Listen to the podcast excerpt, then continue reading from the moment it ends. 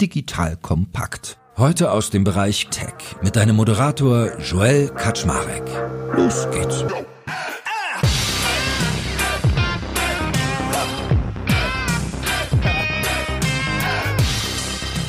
Hallo Leute, mein Name ist Joel Kaczmarek. Ich bin der Geschäftsführer von Digital Kompakt und heute tauchen wir wieder in Product-Themen ein. Denn, vielleicht erinnert ihr euch, mit dem lieben Björn Wagner und dem guten Till Reiter rede ich ja fleißig über Product. Björn ist VP Engineering bei SAP Signavio und Till ist in der gleichen Firma VP Product. Wir versuchen dann immer, die Perspektive von Technologie und Produkt zusammenzubringen und haben uns heute ein sehr besonderes Thema ausgesucht, nämlich das Thema Kultur. Haben wir eigentlich schon ganz oft sicherlich behandelt, meistens in so Nebenaspekten von anderen Podcasts. Heute münzen wir das aber nochmal sehr spezifisch auf das Thema Product, weil da ist ja Kultur auch sehr wichtig, wenn man produktiv sein möchte und möglichst schnell entwickeln. Also kannst du dich in der heutigen Folge darauf freuen, dass wir einmal darüber reden, was ist denn eigentlich Kultur im Bereich Product? Wie definieren wir das? Wir haben ein schönes Modell dafür rausgesucht und wie sieht die Evolution dessen aus über den Wachstumszyklus einer Firma hinweg und nach hinten raus noch ein paar spannende Takeaways. Also heute werden wir uns nicht langweilen. That being said, moin moin, schön, dass ihr beide mal wieder da seid. The band plays again together, oder wie sagt man? Moin moin. Hallo. Ah, alle mal wieder vor einem Mikro hier. Sehr schön.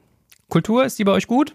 Auf jeden Fall, würde ich sagen. Also für mich ist Kultur im Unternehmen auf jeden Fall eins der, eins der wichtigsten Themen. Ähm, es gibt ja so ein schönes Zitat, ich glaube vom Peter Drucker, der das mal früher gepflegt hat, Culture Eats Strategy for Breakfast. Wir haben sehr viel ja letztes Mal auch schon über Strategie und andere Themen gesprochen. Aber gerade was die Zusammenarbeit im Unternehmen ausmacht, ist halt für mich Kultur eins der wichtigsten und spannendsten Themen. Deshalb freue ich mich heute, ein bisschen mehr im Detail drüber zu sprechen. Da gibt es immer noch so eine Fortsetzung von dem Satz, die ich mir nie merken kann. Kennt ihr die? But processes eat culture for lunch oder irgendwie so ähnlich. Ja, ja, da hat jemand noch was nachgedichtet, ja. Werde ich mal in den Shownotes noch bedenken. Gut, ja, aber lass uns doch mal mit einer Definition anfangen. Also eigentlich denkt jetzt jeder, ich höre doch klar, Kultur ist, wie wir miteinander sind, Werte, chitata. Aber ich glaube, es macht schon Sinn, gerade in eurem Bereich das nochmal genauer einzuhängen. Deswegen, was würdet ihr sagen, ist so eine klassische Definition von einer Corporate Culture in eurem Bereich? Also hier wie immer, glaube ich, macht das jeder ein bisschen anders, aber für mich ist Kultur eigentlich so eine, eine Sammlung an Werten und Prinzipien, die man dann halt auch wirklich lebt im Unternehmen. Und ganz häufig gibt es da eigentlich so ein, so ein Anti-Pattern, was man sieht. Also ich glaube, heute hat jedes größere, kleine Unternehmen irgendwie eine Liste an Werten und Prinzipien auch. Die klingen auch häufig sehr nett. Die findet man dann in Empfang oder im, im Onboarding-Slide-Deck. Aber die haben relativ wenig mit der Realität zu tun. Ne?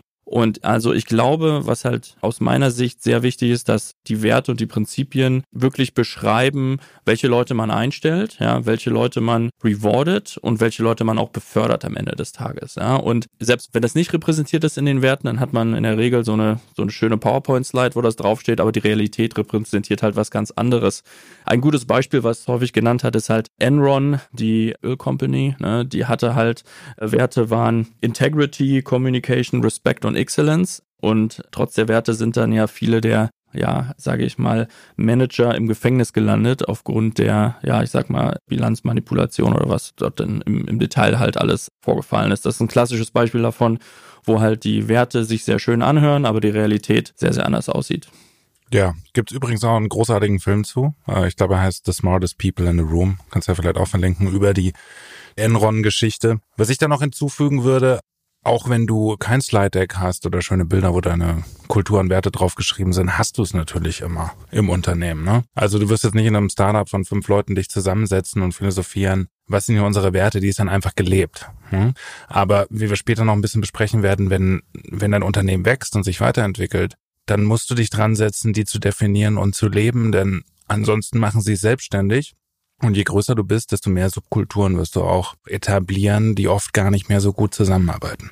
Ich erinnere mich, ich hatte, ich glaube mit Nina Pütz, die früher bei eBay intensiv war, äh, mal ein Gespräch und die meinte auch, eBay war damals Ende der 2010er Jahre, glaube ich, darum ging es, oder Anfang der 2010er, relativ vorbildlich, dass die halt die Werte immer so an die Wand geschrieben haben und es war noch richtig so ein Ding und das war so ein richtig schönes Beispiel, wo es gelebt wurde. Und ich finde ja irgendwie, genau wie ihr sagt, öfters hat man das, dass Werte so an der Wand geschrieben werden, aber gar nicht gelebt. Oder es sind so generische Werte, dass ich mir denke, das sagt ja gar nicht so die Firma aus. Also Respect ist sowas, denke ich mir, das ist für mich ein Hygienefaktor, ja. Oder keine Ahnung, Focus on Quality, dann denkst du dir so, ja, hallo, das darf ich doch erwarten, so, ne? Geht euch das auch manchmal so? Werbung. Aufgepasst! Wenn du ein B2B-Unternehmen bist, möchtest du jetzt deine Sales Pipeline mit neuen B2B-Leads füllen und dafür empfehlen wir dir unseren Partner SalesViewer. SalesViewer lässt sich total einfach erklären. SalesViewer entschlüsselt nämlich Unternehmen, die deine Webseite besuchen und zeigt diese in Klarnamen an. Du und dein Team sehen also ganz genau, wer eure Webseite besucht und wofür sich diese potenziellen KundInnen interessieren. Und dann gibst du einfach Vollgas, denn du kannst diese Unternehmen dann ja zielgenau ansprechen und einfach zu neuen KundInnen machen. Im Marketing und Vertrieb ist das also eine Wahnsinnsunterstützung für die B2B-Lead-Generierung. Deshalb nutzen schon viele Marktführer wie Stepstone, Avato Systems, Spot5, Talon One oder die Vodafone-Tochter Grand Centric Sales Viewer und generieren damit täglich neue B2B-Leads. Und wenn das für dich interessant ist, dann teste SalesViewer doch einfach mal kostenlos. Alles, was du dafür wissen möchtest, findest du unter folgender Weiterleitung digitalkompakt.de slash salesviewer. Und wie immer verlinke ich dir das auch auf unserer Sponsorenseite unter digitalkompakt.de slash Sponsoren. Das war's mit dem Werbespot.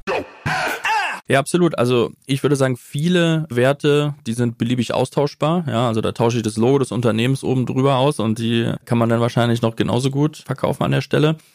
Also man sollte zum einen betrachten, inwiefern zeichnen einen die Werte aus, inwiefern grenzen sie anderen halt auch ab zu anderen Unternehmen. Und auf der anderen Seite, sage ich mal, die nächste Stufe davon ist, dass man sich auch darüber Gedanken macht, helfen denn Werte oder Prinzipien den Mitarbeitern und Unternehmen Entscheidungen zu treffen? Und das so im, im Software Engineering sagen wir hoffe ich ein Testcase, ja, aber dass man sich wirklich auch im Leadership Team mal hinsetzt und sagt, okay, letztes Quartal gibt es eine Liste an Entscheidungen, die wir getroffen haben, die Leute im Unternehmen getroffen haben, dann kann man wahrscheinlich schon retrospektiv sagen, waren die gut oder waren die schlecht und dass man sich dann mal hinsetzt und sagt, helfen denn unsere Prinzipien, unsere Werte dabei, den Leuten die richtigen Entscheidungen zu treffen oder sollten wir die adjustieren? Und wenn man dann halt sehr generische Werte hat, dann merkt man relativ schnell, dass ob es die jetzt gibt oder nicht, halt relativ egal ist an der Stelle. Ne? Und das ist so ein, so ein bisschen, wo man, glaube ich, sehr praktisch auch als Manager oder Leader ein ziemlich gutes Gefühl dafür bekommt, ob halt Werte sinnvoll sind und was mit der Realität zu tun haben oder halt nur Fluff auf einer Slide. Mhm. Ich denke zum Beispiel, um es konkreter auf Product and Engineering zu beziehen, ne? also du wirst auch keine Firma finden, die sagt, bei uns steht der Kunde nicht an ersten Stelle oder wir sind kundenorientiert. Ne? Und deswegen, ich glaube, Björn stellt gleich sein Framework vor, aber musst du das halt so leben? Ja? Ist dann wirklich auch in der Product Review die Frage, okay, hast du Kunden interviewt? Wo, wo sind die Daten, die uns zeigen, dass das für unseren Kunden den meisten Mehrwert bringt? Vielleicht hast du noch ein Beispiel aus dem Engineering, wo sowas auch relevant ist, Björn. Ja, auch, auch im Engineering natürlich sowas wie Sicherheit. Ne? Also Datensicherheit ist irgendwie jeder Firma sehr wichtig. Natürlich, das ist jetzt kein Wert oder Prinzip, der einem, einem hilft, sich, sich abzugrenzen oder Entscheidungen zu treffen am Ende. Was habt ihr denn für Werte bei euch in eurem Bereich quasi definiert? Also ich würde einfach mal zwei Werte kurz hervorheben. Also zum einen Tell it like it is. Das ist so quasi Offenheit. Das heißt, dass man Sachen, auch Probleme offen anspricht, egal unabhängig von Hierarchie oder ja sonstigen Machtgefügen im Unternehmen, sage ich mal. Und der zweite Punkt, glaube ich, sehr sehr wichtig für jede Produktcompany, die innovativ sein möchte, ist dare to fail dass man halt Leuten den Raum gibt, die Sicherheit, dass es okay ist, dass auch mal Sachen, Ideen nicht funktionieren können und dass man sich dann darauf fokussiert, wie lerne ich davon und wie kann ich möglichst schnell im Prozess fehlen, ohne halt viel Geld, Zeit und Ressourcen schon eingebunden zu haben. Also das sind so zwei Sachen, die herausstellen Fehlerkultur und Feedbackkultur auf jeden Fall. Wichtig hier noch zu sagen, dare to fail und dabei was lernen. Ne? Also das ist nicht die Permission to constantly fail, sondern Teil der Lernkultur ich wollte aber gerade sagen, da steckt ja wirklich ein Verhalten hinter, was man quasi adjustieren kann. Wenn man jetzt sagt, äh, Respekt, das ist total fluffy irgendwie, ne? Das ist irgendwie groß und der, mm, aber so zum Beispiel sagen, äh, dare to fail heißt, hier herrscht eine Fehlerkultur, kommt für mich daraus. Ich versuche Dinge, ich bin mit Hypothesen am Start versus ich mache nur Dinge, die mir gesagt werden, ne? Und um das auch nochmal zu verbinden, so ein bisschen, was ich halt häufig dann auch in jedem Interview zum Beispiel frage, zumindest in den frühen Phasen, ist halt, dass Leute einfach mal Beispiele bringen, wie sie in der Vergangenheit Fehler gemacht haben und was gelernt haben. Und dann sieht man halt sehr schnell, ob die Leute sich auch dann quasi mit guten Beispielen kommen können, darüber offen sprechen können. Und das ist dann einer von vielen Indikatoren, aber auch in Richtung Cultural Fit. Ne? Das heißt, wie gut passt denn die Person, der Kandidat jetzt zum Unternehmen? Und wie gesagt, jetzt nur ein Beispiel, das sollte man noch deutlich breiter aufstellen. Aber so kann man die Werte auch wieder in die Realität tragen, um das zum Beispiel in so Prozesse mit reinzunehmen. Jetzt hast du ja mit Enron, by the way, ein negatives Beispiel. Hast du jemanden, der es auch besonders gut macht? Ich glaube, ja, noch nicht haben vorhin gesprochen, Netflix ist halt eins der, sage ich mal, Internetberühmtheiten, die, das ist jetzt sicher 15 Jahre her oder so, mal ihr Culture Deck oder Culture Memo gelauncht haben, ja, wo Reed Hastings mit der damaligen Personalchefin, hab den Namen gerade nicht parat, das sozusagen geleakt haben, ja, aber ob das wirklich geleakt war, nobody knows, weil es auch natürlich bestimmt hat, was für Leute sich bei Netflix bewerben. Ne? Und es ist eigentlich relativ kontrovers und ich finde, das, deswegen ist es gut, weil, weil man anhand dessen auch sagen kann, hey, das ist ein Laden, in dem kann ich mich wohlfühlen. Und ja, die haben halt eine natürliche Selektion dann dadurch. Ich glaube, das ist gut, wenn das polarisierend ist, ne? weil, wie gesagt, sonst ist es halt super generisch, hat keinen Mehrwert, aber wenn es halt polarisiert und explizit sagt, hey, oder man kann auch von außen sagen, das ist eine Firma, in der möchte ich gerne arbeiten oder das ist eine Firma, da möchte ich halt eher weniger arbeiten. Was hast du denn für ein Modell sonst, Björn? Weil ich habe gelernt, du hast eins, was ihr euch immer sehr intensiv anschaut. Also Modell, Framework ist ein bisschen übertrieben. Ich bin eigentlich kein Freund von Sportmetaphern oder so, aber in dem Fall finde ich das eigentlich ganz passend. Und zwar auch auf so einer, sage ich mal, Skala, dass man sich darüber nachdenkt, ist man eher so ein Family-Team, also hat eine, Familienatmosphäre, ist man eher so ein Amateurclub, wie so ein Amateursportsclub, ja, ist man so, ein so ein Pro-Team, eine Bundesligamannschaft, ja, oder halt ein Dream-Team, man kennt es dann in, aus den USA vor allem, ne, wo dann die besten Spieler der Saison auch mal in ein Team kommen. Und also es ist sehr high-levelig, aber viele, also die Dimensionen helfen einem so ein bisschen zu verstehen, wo das Unternehmen ist. Ne? So als Beispiel, viele Unternehmen habe ich sehr häufig gehört, die sagen, hey, wir haben irgendwie eine Familienatmosphäre, ja, wo ich sagen würde, ah, weiß ich nicht, ne? Also es gibt wenige, die das, glaube ich, wirklich leben und auch wenige, die das vielleicht erfolgreich leben, gerade in größeren Unternehmen aber dass man das dann schon sehr gut, sehr gut auseinanderhalten kann. Und das hat dann starken Einfluss auf so die drei Hauptsachen, ne?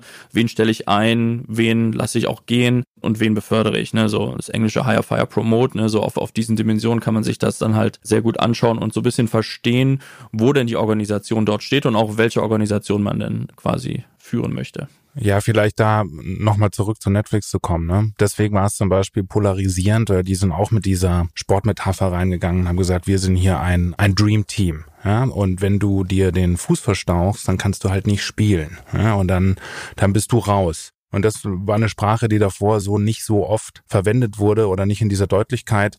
Und die haben auch nicht das Interesse, sozusagen die Leute, behaupte ich jetzt mal so, zu entwickeln oder die Evolution zu begleiten. Dafür zahlen sie Outstanding oder die sagen, ich hole mir den Experten rein, der gerade in der Pro-Position am besten spielt. Und wenn es dann nicht mehr passt, dann ziehst du weiter, wir zahlen super, wir sind super für deinen Lebenslauf und du hast hier eine gute Zeit gehabt.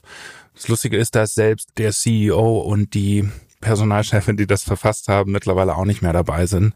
Auch angeblich aufgrund dieser Kriterien, dass sie einfach daraus gewachsen waren. Ach krass, knüppelhart. I like. Gleiches Recht für alle. Und dann lass uns das mal durchdeklinieren. Also, du hast jetzt gesagt Family Team, Club Team, Pro Team, Dream Team. Also, ich habe jetzt wirklich so vor Augen 1992 Michael Jordan, Irvin Johnson und so, die die Körper reinknallen. Das ist sozusagen dann die höchste Stufe. Und jetzt hast du gesagt Hire, Fire, Promote. Wenn ich jetzt mal ein Family Team anschaue, wann hired ein Family Team?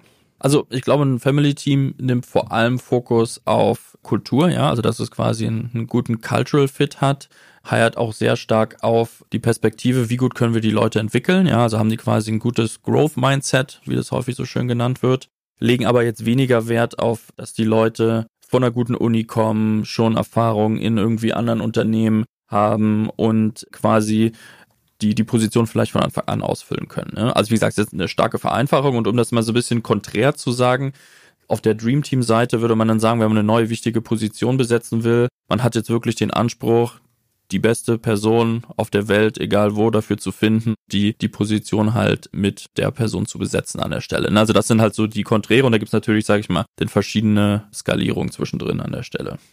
Das Lustige ist, das ist schnell gesagt, ja, aber das zu leben ist wahnsinnig hart. Niemand wird dir wieder sagen, ich stelle jetzt nur jemanden ein, mit dem ich gut abends ein Bier trinken kann. Aber wenn es dann darum geht, okay, du suchst wirklich die beste Person, dann kann so ein Interviewprozess wahnsinnig langwierig und anstrengend sein. Ne? Also nicht nur Netflix zu nennen, Amazon ist auch berühmt dafür, ja, dass sie diese unabhängigen Bewerbungsrunden haben. Keiner hört und sieht, was der andere gemacht hat. Alles muss genau dokumentiert werden. Und wenn einer die Hand hebt und sagt, es passt nicht, der ist nicht besser als ich aktuell bin, dann werden die Personen nicht mehr geheiert. War auf jeden Fall vor ein paar Jahren so. Also die Dinge dann zu leben und wirklich so umzusetzen, das ist das Schwierige. Okay, also ein Family Team hired nach Cultural Fit und Entwicklungsperspektive, ein Dream Team die besten Personen auf dem Planeten plus Kultur. Was ist dazwischen? So ein Club-Team oder ein Pro-Team? Was wären da noch Unterschiede?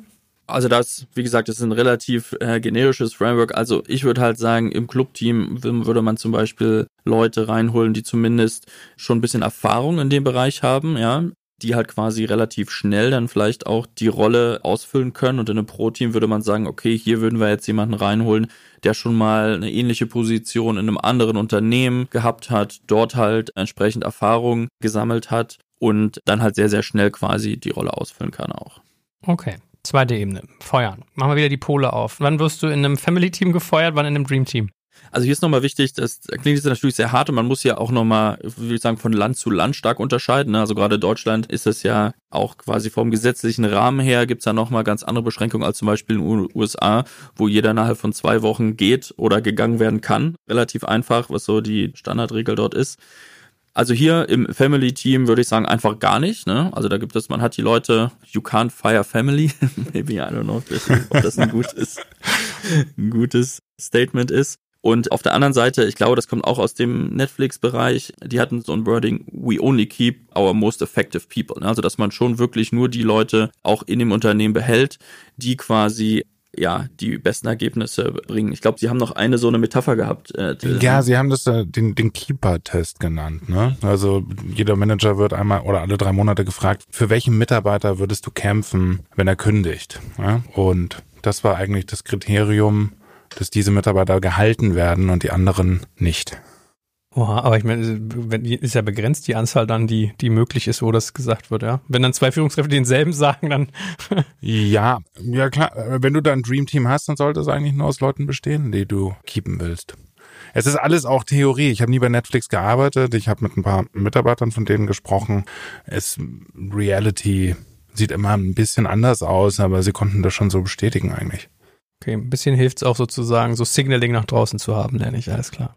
Okay, also ein Family-Team feiert nicht, ein Dream-Team behält die highly effective people und bei Pro- und Club-Team wahrscheinlich dann so ein bisschen abgespeckt. Befördern. Wann befördere ich im Family-Team versus Dream-Team? Also sehr extrem gesagt, Family after Time. Ich finde das persönlich das ist ein großes Anti-Pattern, ne? wenn man sagt, hey, ich bin jetzt schon fünf Jahre im Unternehmen und möchte jetzt gerne die nächste Stufe erreichen, aber findet man durchaus. Und auf der anderen Seite dann im Dream Team ist wirklich für Outstanding Achievements. Ne? Also gibt es auch sehr viele Debatten über so Superstar Maverick Culture, ob das jetzt wieder gut ist oder nicht. Aber wirklich, wenn man die Erwartung nicht nur übererfüllt hat, sondern halt für das Unternehmen einen sehr, sehr großen Impact gemacht hat, der quasi auch die Erwartung deutlich übererfüllt an der Stelle. Da denke ich auch gerade drüber nach. Also ich finde ja sowieso bei diesem ganzen Modell, dass man sich so fragt, ist es wirklich technisch überhaupt möglich, so ein Dream Team zu sein, dass du immer nur die Besten hast und dass die immer sozusagen nur die highly effective dann auch bei dir bleiben. Aber man kann es ja ein bisschen verstehen als ein Idealmodell mit Zielen. Ja, also ich glaube, das Modell, wie gesagt, es ist ein sehr abstraktes Modell, aber sonst ist Kultur auch schwer greifbar und ich glaube, es hilft sowohl, wenn man sich als Unternehmen darüber Gedanken macht, aber halt auch als Individuum nach dem Motto, in welcher Umgebung möchte ich denn am liebsten arbeiten? Ja, also was ist mir denn persönlich wichtig? Ist mir diese Family-Umgebung wichtiger oder möchte ich irgendwie, sage ich mal, mit den besten Leuten der Welt zusammenarbeiten, in einem vielleicht dann auch, sage ich mal, einer Umgebung mit deutlich anderen Anforderungen, wo man dann vielleicht aber auch mehr lernen kann. Ja, also glaube ich dann auch eine sehr persönliche Entscheidung und das hilft vielleicht so ein bisschen Orientierung zu geben, was einem selbst halt auch wichtig ist und, und deshalb welche Unternehmen, Vereine in Frage kommen grundsätzlich. Da habe ich mich auch gerade drüber nachgedacht. Will man eigentlich in einem Dreamteam arbeiten? Weil das ist ja so, das klingt ein bisschen so nach Real Madrid. Du spielst so inzwischen Zidane und Beckham und musst auch immer auf dem Niveau performen. Versus Family Team klingt jetzt eher so wie der Dorfclub. Ja, das klingt wahrscheinlich wirklich zu despektierlich. Und ich glaube, niemand setzt sich mit diesem Framework hin und sagt, nö, also wir wollen Family Team sein. Es sind, sind eher, wie gesagt, wieder die gelebten Werte. Aber um es an einem Beispiel zu erklären, zum Beispiel ich habe ja bei Signavio damals als Softwareentwickler angefangen, ja, obwohl ich, obwohl ich von der Ausbildung her Psychologe bin. Ja, habe natürlich immer äh, ein bisschen programmiert etc. Aber da war schon im Einstellungsprozess, hat damals unser CTO, Willi und Nico, die beiden gesagt, ja okay, ähm, scheint zu passen. Ja, da war ein Culture Fit, aber die haben auch gewusst, okay, die Person wird schon versuchen, was zu erreichen und sich entwickeln, ja. Und dann bin ich dann da auch wieder aus dem direkten Engineering rausgesegelt ins Produkt rein. Ne? Aber das war eindeutig eine, eine Kultur, die das sozusagen ermöglicht hat und vor allem die, die Early Days of Signavio war ganz stark durch so Quereinsteiger geprägt, wo halt Potenzial da war, die was machen wollten, aber die in die Kultur reingepasst haben. Ich war auch gerade im Begriff oder verführt euch zu fragen, welche der vier Bereiche ihr seid. Ich hätte jetzt gesagt Pro-Team mit Richtung Dream-Anspruch. Äh, Kommt das hin? ich würde sagen Pro-Team. Wäre jetzt so meine, ja. meine instinktive Antwort, ja.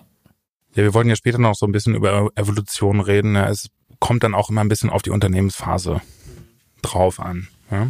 Gut, jetzt haben wir natürlich ein Modell durchdekliniert, wie ihr gerade selber schon gesagt habt, was simplifiziert, was irgendwie vielleicht manchmal auch abstrahiert. Lasst uns doch nochmal so weitere Dimensionen von Kultur mit dazulegen. Jetzt haben wir, wie gesagt, nur diese drei Elemente betrachtet. Was findet ihr da noch wichtig? Ihr Lieben, hier ist Joel von Digital Kompakt und heute möchte ich euch unseren Partner BWI vorstellen. Die BWI ist eines der größten IT-Service-Unternehmen in Deutschland und unterstützt die Bundeswehr bei ihrer Digitalisierung. Eine wichtige Aufgabe dabei ist die Einführung von Innovationen in der Truppe, aber das Unternehmen leistet noch viel mehr und bietet ein breites Aufgabenspektrum von Beratung über Realisierung bis zum Betrieb. Jetzt mal Hand aufs Herz, wenn du einen Job im Technologiebereich suchst, wirklich was bewegen und vor allem spannende Inhalte vorfinden möchtest, dann bist du hier genau richtig aufgehoben. Denn die BWI arbeitet an vielen spannenden und herausfordernden Projekten, wie beispielsweise der Digitalisierung der Gesundheitsversorgung der Bundeswehr und treibt Innovationen voran. Sie bietet das Beste aus zwei Welten. Sie ist eine hundertprozentige Bundesgesellschaft in der Rechtsform einer GmbH und bietet damit eine hohe berufliche Sicherheit, kann aber gleichzeitig extrem flexibel agieren. Und ganz ehrlich, Sven Weizenegger aus unserem Hackers-Podcast ist einer der coolsten Socken, die ich kenne und gleichzeitig extrem talentiert. So jemand geht nicht ohne Grund zu einem Unternehmen wie der BWI. Wenn das für dich also auch interessant ist, dann schau dir die BWI jetzt einfach mal selbst an. Ich habe dir unter digitalkompakt.de slash BWI eine Weiterleitung eingerichtet. Und natürlich verlinke ich das auch in den Shownotes und alle Sponsoren findest du immer auch auf unserer Sponsorenseite unter digitalkompakt.de slash Sponsoren. Also ein spannendes Thema ist, und das würde ich auch immer, wie gesagt, auf so einer Skala sehen, Freiheit versus wie viel Kontrolle ausgeübt wird. Ja, das heißt, gibt man den Leuten, Mitarbeitern, Teams möglichst viel Freiheit oder wird halt in der Kultur sehr stark alles von top-down entschieden durchdirigiert. Das ist so eine spannende Dimension. Eine weitere ist direkt versus indirekte Kommunikation. Ne? Das ist nochmal so Feedback-Kultur. Wie offen bin ich mit den Leuten? Spreche ich Probleme sehr offen, sehr direkt, sehr schnell an oder ist das was, was sehr indirekt über einen längeren Zeitraum in nochmal andere Formate verpackt vielleicht mit und äh, kommuniziert wird? Das ist, glaube ich, auch wieder sehr wichtig, gerade direkt versus indirekte Kommunikation, auch so ein persönlicher Aspekt, ja, wie wohl fühlt man sich, was ist eine persönliche Präferenz und kann man zum Beispiel mit sehr direkter Kommunikation auch wirklich, wirklich umgehen. Ja, ein anderes für mich wäre zum Beispiel Transparenz. Wird sich jetzt auch keiner auf die Fahnen schreiben, nicht transparent zu sein. Und wir haben alle unsere Fehler gemacht in der Vergangenheit. Ne? Zum Beispiel, wenn du, du wächst, du musst Reorgs machen ne? und dann ziehst du zum Beispiel eine neue Führungsebene ein. Und das ist das alles nur hinter verschlossenen Türen beschlossen und geplant worden oder wurden hier zumindest relevante Personen involviert. Ja? Das sind dann so zum Beispiel die Sachen, wo man zeigen kann, wie man Kultur lebt. Was ist denn mit dem modernen Klassiker, denke ich darüber nach, Work-Life-Balance? Weil das ist ja zunehmend, wenn ich jetzt Dream Team lese, das klingt ja wie gesagt schon so nach äh, Berufssportler, hochgradig. Wie seht ihr sowas verortet? Ja, ist auf jeden Fall auch eine sehr wichtige Dimension. Ist vielleicht auch früher, wenn man eine neue Firma quasi beitritt oder, oder dafür interviewt, relativ schwer vorher quasi richtig herausfinden, definieren kann.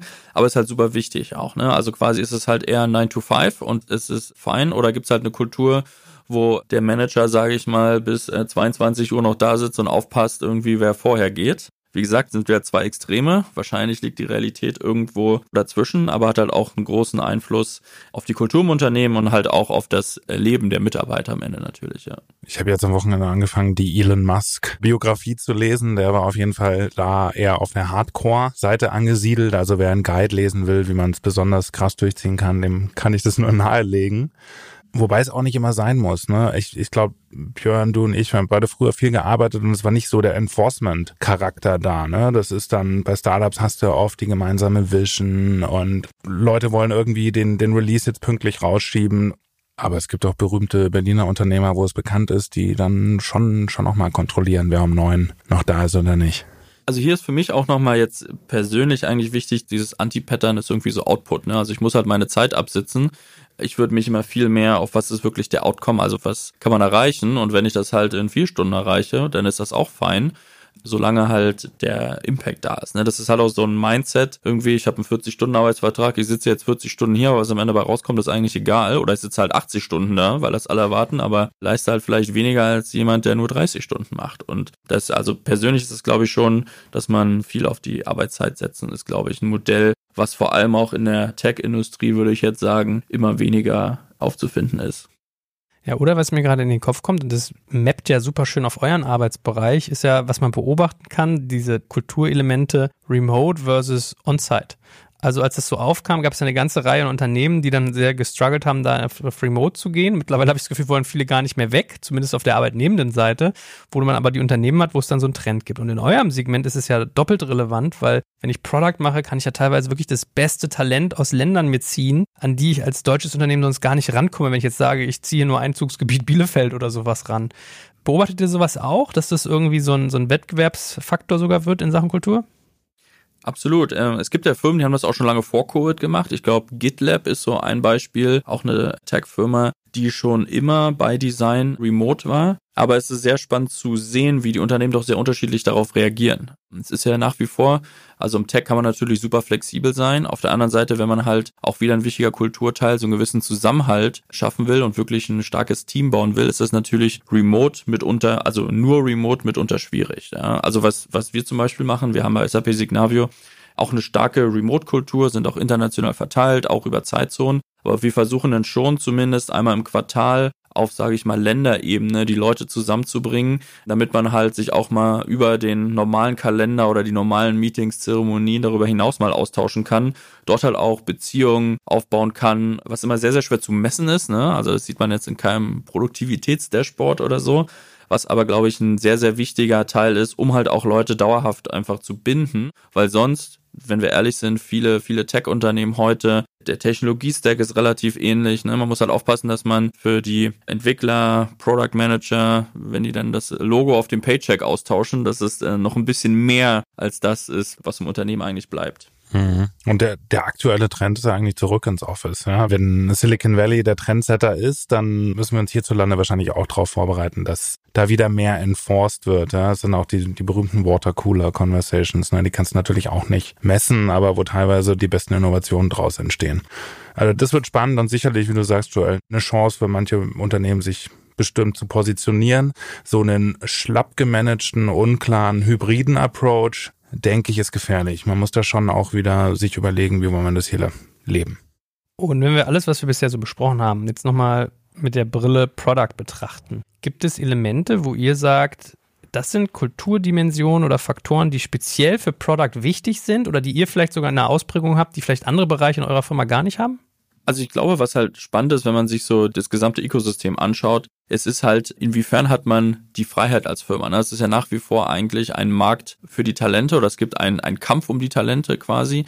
Das heißt, die Leute haben die Möglichkeit, sich die Firmen auszusuchen, für die sie arbeiten. Das heißt, es ist schon sehr wichtig. Also ich glaube, es gibt immer noch sehr, sehr viel Diversität, ja, also auf diesem, um auf diesem Spektrum Family versus Dream Team zurückzukommen, gibt es eine sehr starke Ausprägung. Aber so gewisse, sage ich mal, Grundvoraussetzungen, Annahmen sind im Tech schon gesetzt, vor allem, weil sich die Leute halt quasi aussuchen können, für welche Firmen sie arbeiten, zum großen Teil.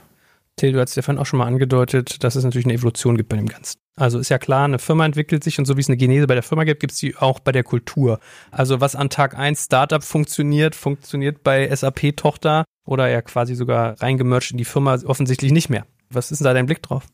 Ja, es ist ein bisschen so, in einem Startup, ich vergleiche es gern, das ist so ein bisschen wie eine, wie eine Jazzband. Ja? Also jeder hat irgendwie mal sein Solo und ist trotzdem ziemlich gut synchronisiert.